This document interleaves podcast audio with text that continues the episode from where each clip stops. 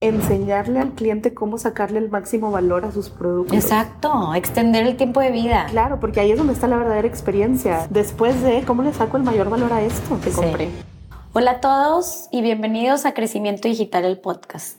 Otra vez tenemos por aquí a Cintia que me acompaña en el episodio de hoy y les vamos a hablar sobre la importancia de construir comunidades y no depender de la pauta para siempre. Hola Cintia, otra vez. Hola, de nuevo, me da muchísimo gusto. Como dijo mi papá, de que ay, traigo la misma ropa. Estamos grabando el mismo episodio.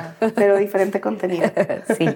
Oye, pues quería que platicáramos, ya ves que en cuanto a las estrategias de e-commerce, hemos pensado en la metodología de los cuatro pilares. Y ya lo hemos venido platicando mi papá y yo en episodios anteriores, que tenemos que tener estos cuatro pilares súper bien estructurados dentro de una estrategia para e-commerce, que son informar, vender, resolver y servir.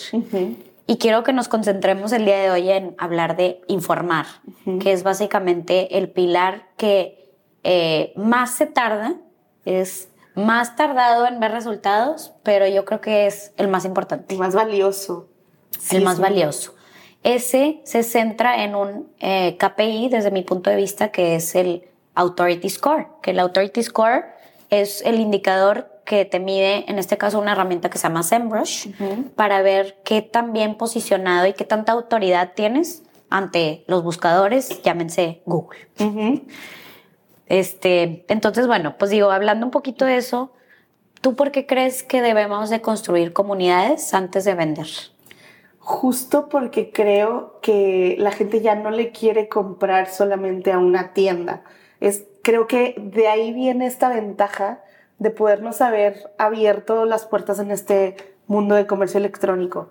La gente se cansó de lo tradicional también y aprendió a otras formas de conectar con las marcas, de conectar con las marcas y de adquirir lo que necesitan para su día a día, ¿no? Entonces, en esta nueva forma que evoluciona rapidísimo y creo que es muy fácil quedarte atrás, en esta nueva forma eh, lo más relevante, creo yo, es esa información o esos eh, conversaciones o pequeños espacios que puedes recibir de parte de la marca para poder conectar con lo que te quieren decir, ¿no? Eh, sin duda hay demasiadas opciones en el mercado, demasiadas tiendas y en un buscador, pues muchísimas respuestas, algunas muy claras, otras no tanto, pero finalmente demasiada información al alcance, ¿no? Entonces creo que encontrar la manera correcta de informar y de resolver esas dudas y generar esas primeras conversaciones es clave para poder atraer al público indicado. Sí, y, y, ahorita hablábamos de que pues la pauta es un medio eh, súper útil, súper importante, que es la publicidad, eh, lo que es ahorita el pay per click, ¿verdad? Para que te vean, es súper importante, pero ¿cómo le hacemos para no depender de eso? Ahorita cada vez es más complicado con el tema del cookieless world, de que ya no puedes tú eh, contextualizar tus anuncios en base a la persona que está viendo en este momento una página o haciendo una búsqueda o lo que sea. Entonces cada vez se vuelve más complicado llegarle a la audiencia indicada. Uno, cada vez es más cara la subasta, que en Google es un tema de subastas, ¿verdad? De quieres posicionarte con sacos naranjas, bueno, cada vez hay más competencia, cada vez te va a costar más caro y creo que hasta el mismo Google lo hace adrede, ¿verdad? Ah, ya tienes un año conmigo, ahora te voy a cobrar más.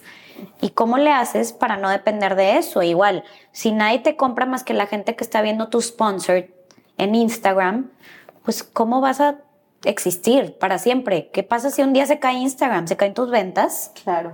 Entonces, este pilar de informar se me hace súper importante porque la verdad es algo que me ha costado mucho trabajo a mí eh, eh, y a Grow en específico de convencer a los clientes de inviértele en contenido, inviértele en la gente que todavía ni siquiera llega en la primera, hablando de etapas de decisión de compra, todavía ni siquiera está contemplando el pensar en una solución como la tuya, pero algún día lo va a estar. A mí me pasa mucho que en clientes, sobre todo B2B, dicen, no, no, no, todos los que son estudiantes y no tienen este puesto y no están en esta ubicación, sácamelos de la base de datos o quítalos de eh, el proceso de nutrición. Bueno, esas personas algún día se van a graduar y algún día van a tener un puesto de interés. ¿Y por qué no invertirle a esas que son personas de que en el largo plazo te van a lo mejor redituar mucho más que las cuatro personas, como nos decía ahorita Fer, de que ya quieren comprar inmediatamente y que se las están peleando todos? Claro, que si lo vemos así, voy a decir una analogía de un circo, porque es lo que se me vino a la mente.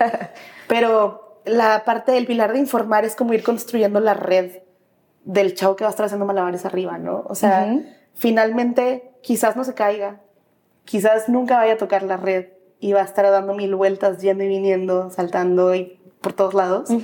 Pero finalmente si en algún momento se llega a caer de ese caminito, de esa dinámica o de esa ruta que tenía, está la red para atraparlo, ¿no? Y entonces estar construyendo esta, este pilar de informar, para mí en un tema de e-commerce, es eso. O sea, es tener como este plan de respaldo que es constante, que es fuerte, que tiene eh, mucho valor al final para la comunidad, aunque no se vean los resultados desde el primer día, ¿no? Sí, sí, creo que eso es difícil de concentrar un equipo y darle pues presupuesto para tener recursos dedicados a hacer contenido que no traen retorno de inversión inmediato, claro. que no se ve cómo eso genera una transacción o una venta, pero se va viendo con, por ejemplo, el Authority Score, que si le dedicas tiempo a un blog, por ejemplo, cuando alguien busque algo relacionado a tus productos, es más probable que te encuentren. Sobre todo si nadie está ahorita en esto que eh, está creando contenido eh, a este nivel o en tu nivel, en tu nicho o lo que sea, pues qué mejor que tú seas el primero en estarles dando esa información. Claro, ahorita se me ocurre, la verdad es que no tengo con mucha claridad los datos de esta campaña, pero, pero a mucha gente quizás le suene familiar. Eh, Van Regio estuvo haciendo hace unos años cuando cambió su identidad de marca un pilar muy fuerte en este tema de informar. De, informar, porque justo empezó a crear una campaña para los futuros niños que iban a tener su cuenta de banco a 30 años, ¿no? Y eso está bien cañón, porque finalmente, evidentemente no impacta tan directo al resultado de abrir cuentas, porque pues estamos hablando de un tema que es a muy largo plazo. Sí. Pero estoy segura que impactó papás, impactó familias, impactó... Eh, incluso a gente que ni siquiera está en el mundo de los hijos, pero que finalmente vio que es tan prometedor Juan Regio que en algún punto va a volver a conectar con esa gente a la que le está hablando hoy, ¿no? Sí. Y que su visión es amplia y, y, eso da un chorro de confianza. Sí, sí, tienes toda la razón de incluso pues, rediseñar toda su imagen, que tú, pues que también eres diseñadora, o sea, cambiar tu branding en un aspecto juvenil como banco, eso lo hace un disruptor. Aquí en México, al menos, que banco tiene una apariencia juvenil, eso es informalidad, desconfianza, pero ellos, como bien dicen, le apostaron al recién egresado, al que ahorita está entrando a prepa, que algún día va a abrir su cuenta de banco y va a decir, ah, Banregio está padre, es color naranjita y este, le habla a personas de mi edad y me gusta, este, me educa, me ayuda a, generar un presupuesto, temas de finanzas que no sé nada, me voy para allá.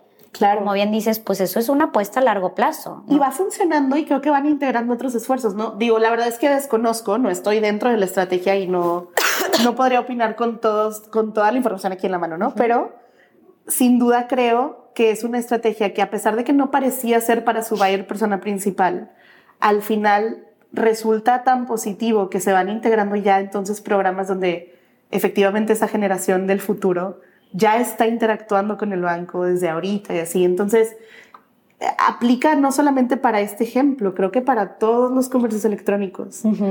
No, y es que sabes que eso es la estrategia del influencer de hoy en día. O sea, crear contenido fue el primer paso. Volverse un influencer fue el segundo, ¿verdad? Crear una audiencia fue el tercero. Y el cuarto que es vender su producto. Claro. Ellos que ya tienen todo, ya, ya hicieron la cimentación, o sea, ya hicieron todo este esfuerzo, tienen la comunidad. El pilar de informar es lo que más fuerte tiene un influencer y eso es lo que tienen que hacer las grandes marcas, sobre todo los incumbents que se le llaman, ¿verdad? De, oye, tienes que buscar tener esta comunidad porque ya ser Banregio no es suficiente. Correcto. Y, y ahora que lo mencionas así, creo que también eh, muchas marcas podrán todavía tenerle miedo al tema del influencer marketing, que también cambia muy rápido y está evolucionando un montón.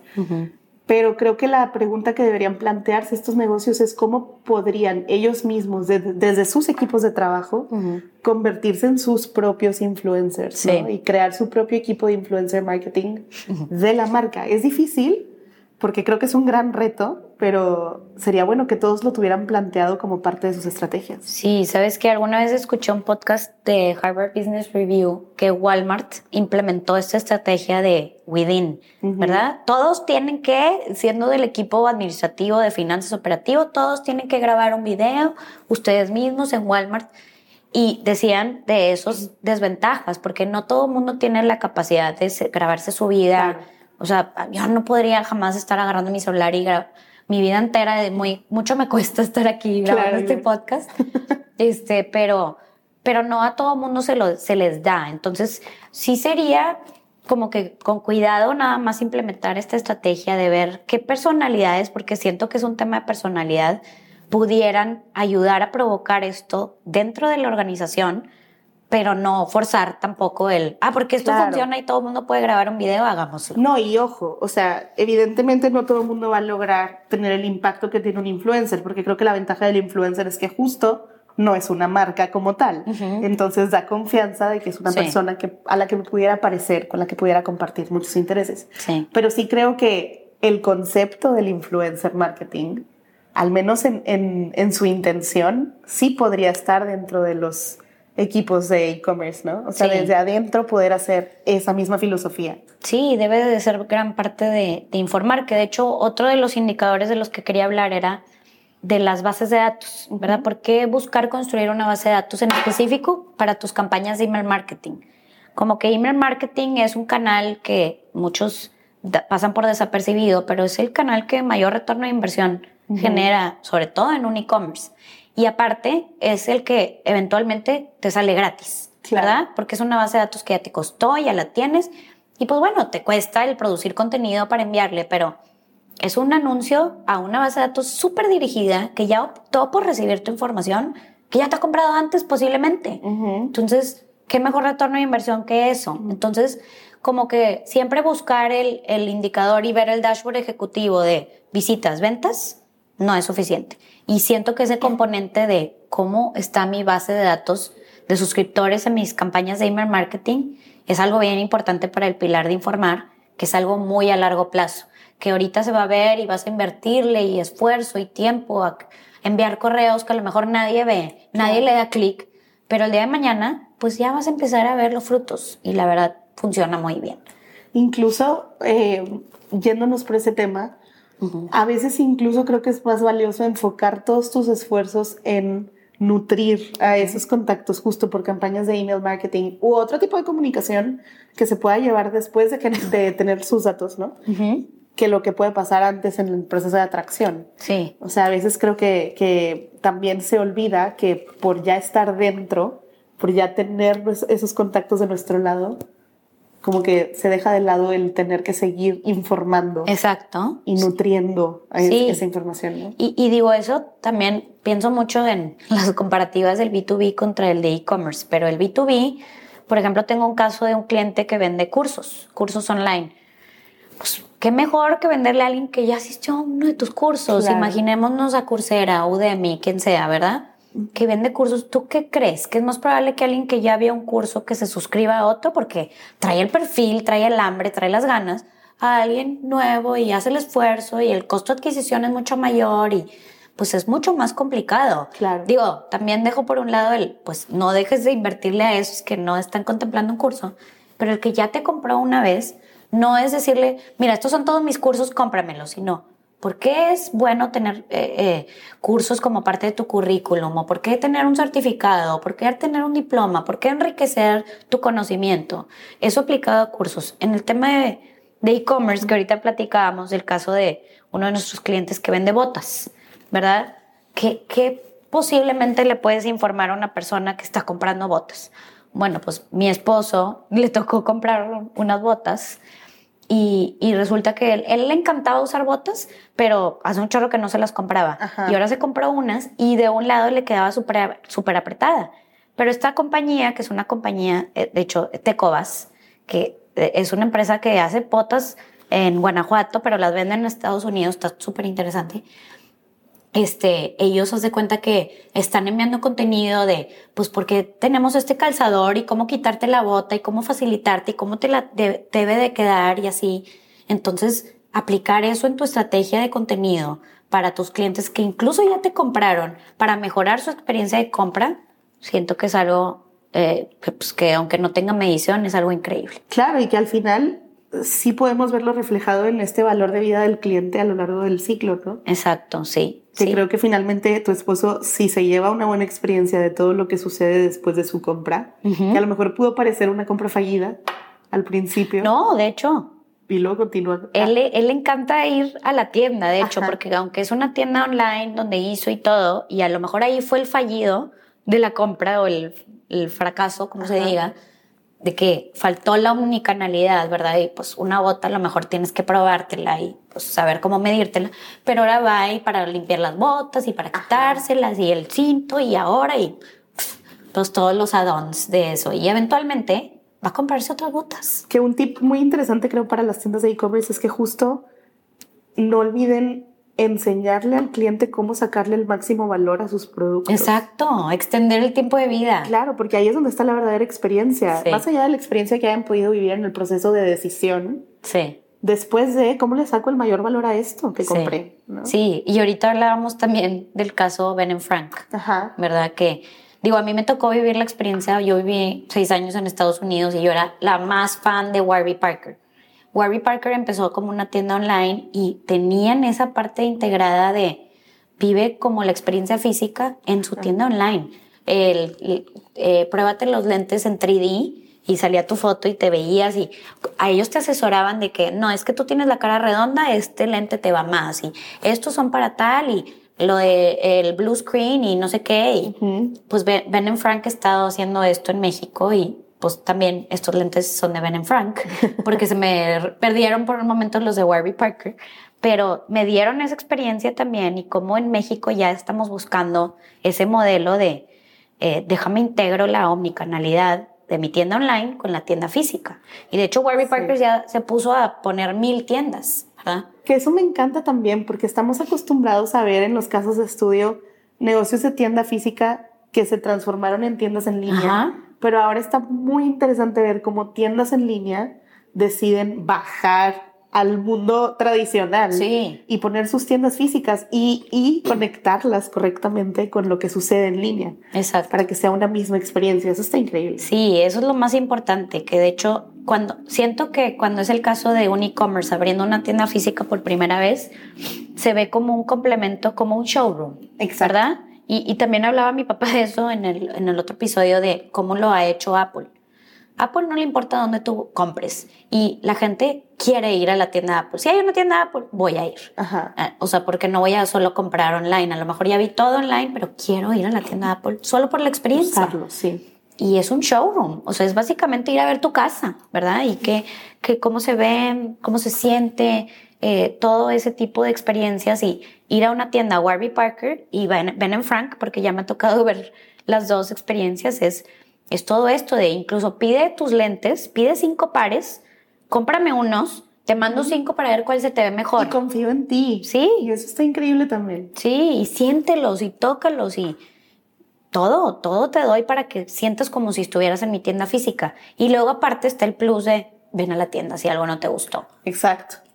O si no estás seguro y te puedo ayudar todavía más de manera personal para que puedas tomar tu decisión. Sí, sí, siento que eso, eso es un gran elemento para, para complementarlo con la parte de informar, que eso ya estamos hablando un poquito del pilar de vender, ¿verdad? Pero, pero es, entra desde informar de por qué eh, asesorarte de cuál es el mejor lente que te quede a tu cara, por qué pedir cinco lentes, cinco opciones, cuál se te ve mejor, y pues estar enviando ese contenido. Y en una postventa también, no sé, cada cuánto lo tienes que cambiar. Oye, ya te toca cambiar tus lentes por estas razones, ¿no? Sí, no, incluso, digo, ellos que tienen la parte de, de ir a hacerte el examen Ajá. y todo, pues estar ayudando a la persona que tiene ese tema, ¿verdad? De, pues quiero mejorar mi vista y yo te ayudo y te acompaño y aparte encima te puedo vender. Ajá. O sea, vender es un complemento a todo lo demás. Correcto. Eso, eso es lo más importante, informar que como por naturaleza, como bien dices,